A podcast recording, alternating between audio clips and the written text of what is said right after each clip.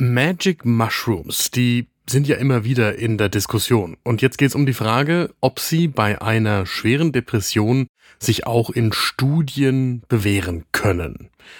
Tatsächlich sind die Ergebnisse interessant. Eine Dosis Wissen, der Podcast für Health Professionals. Und damit guten Morgen und willkommen zu Ne Dosis Wissen, dem täglichen Podcast für das Gesundheitswesen. Wir sprechen werktags ab 6 Uhr in der Früh über die Themen, die für euch tatsächlich interessant sind. Und zwar in kompakten 10 Minuten. Ich bin Dennis Ballwieser, ich bin Arzt und Chefredakteur der Apothekenumschau und heute ist Montag, der 2. Oktober 2023. Ein Podcast von gesundheithören.de und Apothekenumschau Pro. Der Anlass für die heutige Folge ist eine neue Studie, die in JAMA Psychiatry erschienen ist und über die wir mit Gerhard Gründer gesprochen haben. Der ist Leiter der Abteilung Molekulares Neuroimaging am Zentralinstitut für seelische Gesundheit in Mannheim. Und er leitet die Studie mit dem Akronym Episode. Darin geht es eben um die Wirksamkeit und Sicherheit von Psilocybin bei behandlungsrefraktärer unipolarer Depression. Die Studie läuft noch und jetzt geht es eben um eine Veröffentlichung von anderen Wissenschaftlern in JAMA Psychiatry. Das Ganze lohnt in jedem Fall einen genauen Blick zum ersten Kaffee des Tages. Magic Mushrooms, das ist natürlich eine ungenaue Beschreibung, die firmieren auch als Zauberpilze, Shrooms oder Silos. Es gibt ganz viele Bezeichnungen für Pilze, die den Wirkstoff Psilocybin enthalten. Und diese Pilze beziehungsweise dann letzten Endes den Wirkstoff, den kann man auf verschiedenen Wegen verarbeiten, man kann es trocknen, man kann die frisch verarbeiten als Pulver, in Kapseln packen oder dann in Tees aufgießen. Das wirkt in jedem Fall immer rauschauslösend. Und dazu gehören immer auch Halluzinationen. Und tatsächlich gibt es seit Mitte der 2010er Jahre ernstzunehmende Hinweise bei Krebspatientinnen damals, dass Psilocybin aus Pilzen sich positiv auf eine Depression bei den PatientInnen auswirken kann. Im Körper wird Psilocybin zu Psilocin umgewandelt und das wirkt im zentralen Nervensystem vor allem auf die Serotoninrezeptoren. Also das ist ja dann ein Weg, den wir nachvollziehen können. Die Menschen, die das schon mal angewendet haben, die berichten, dass sich die Wahrnehmung von Raum und Zeit verändert, die Emotionen verstärkt wahrgenommen werden und Sinneseindrücke miteinander verschmelzen. Und außerdem, und das ist ein Problem, kommt es nicht selten zu Horrortrips mit Paranoia und anhaltenden Angstzuständen.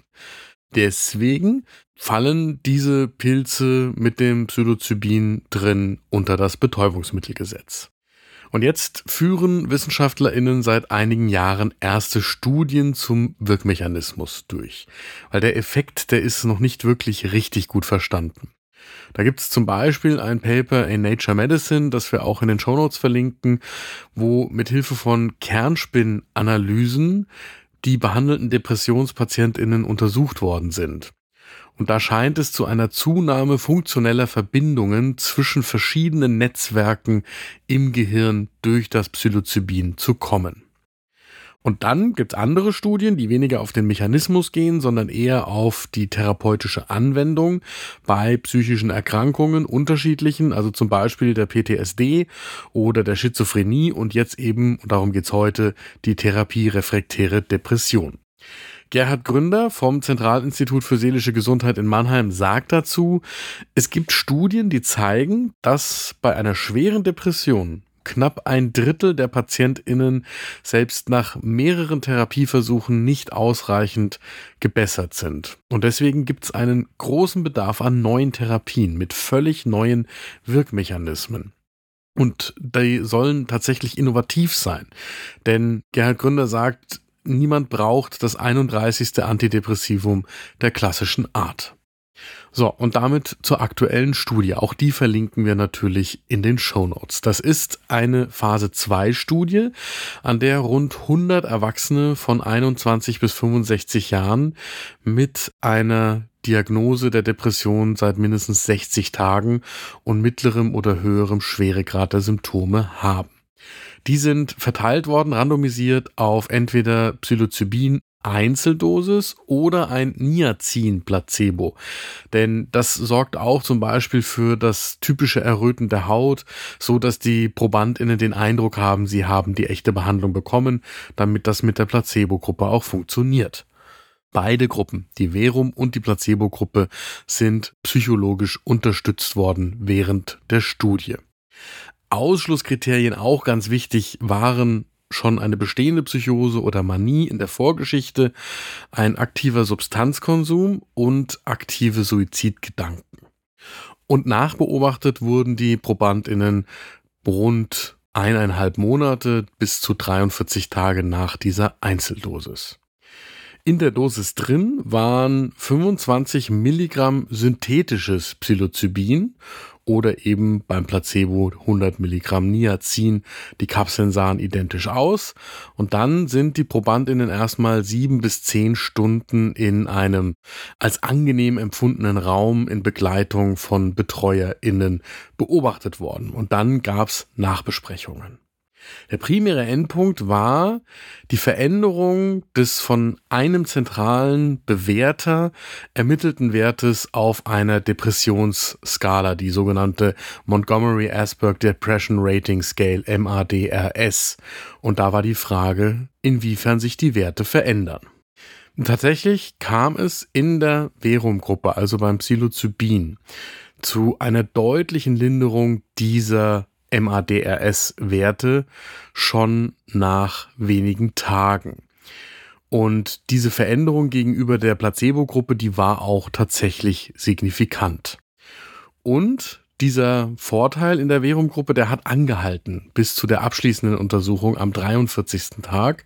Das heißt, in der einen Gruppe, in der Verum-Gruppe, ist ein Score, der bis zu 60 gehen kann um 19 Punkte gesunken, in der Placebo-Gruppe nur um knapp 7 Punkte. Was man noch erwähnen sollte ist, es gab auch Nebenwirkungen, also gut zwei Drittel der Probandinnen haben Kopfschmerzen bekommen, knapp die Hälfte Übelkeit und auch knapp die Hälfte visuelle Wahrnehmungsstörungen. Davon haben sie sich aber alle relativ zügig erholt. So, wir wollten von Gerhard Gründel wissen, wie er die Studienergebnisse einordnet. Er sagt, dass die positiven Effekte für ihn nicht überraschend sind und in dieser Studie noch besser sind als in einer Veröffentlichung aus dem vergangenen Jahr im New England Journal of Medicine. Auch die verlinken wir in den Show Notes. Und das liegt aus seiner Sicht daran, dass die Patientengruppe etwas anders zusammengesetzt worden ist, weil hier ProbandInnen ausgewählt worden sind, die noch nicht therapieresistent waren. Also die sind einfach auch früher im Krankheitsverlauf behandelt worden und alleine das macht vermutlich schon einen Unterschied.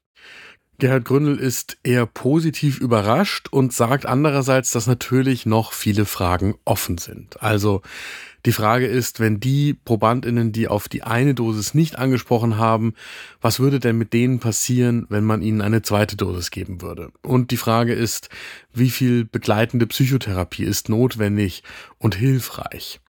Denn hier in der Studie wurde da ja nur ein Minimalprogramm beigesteuert. Und dann muss man sich genau anschauen, was die Placebo- und Nocebo-Effekte in der Studie waren.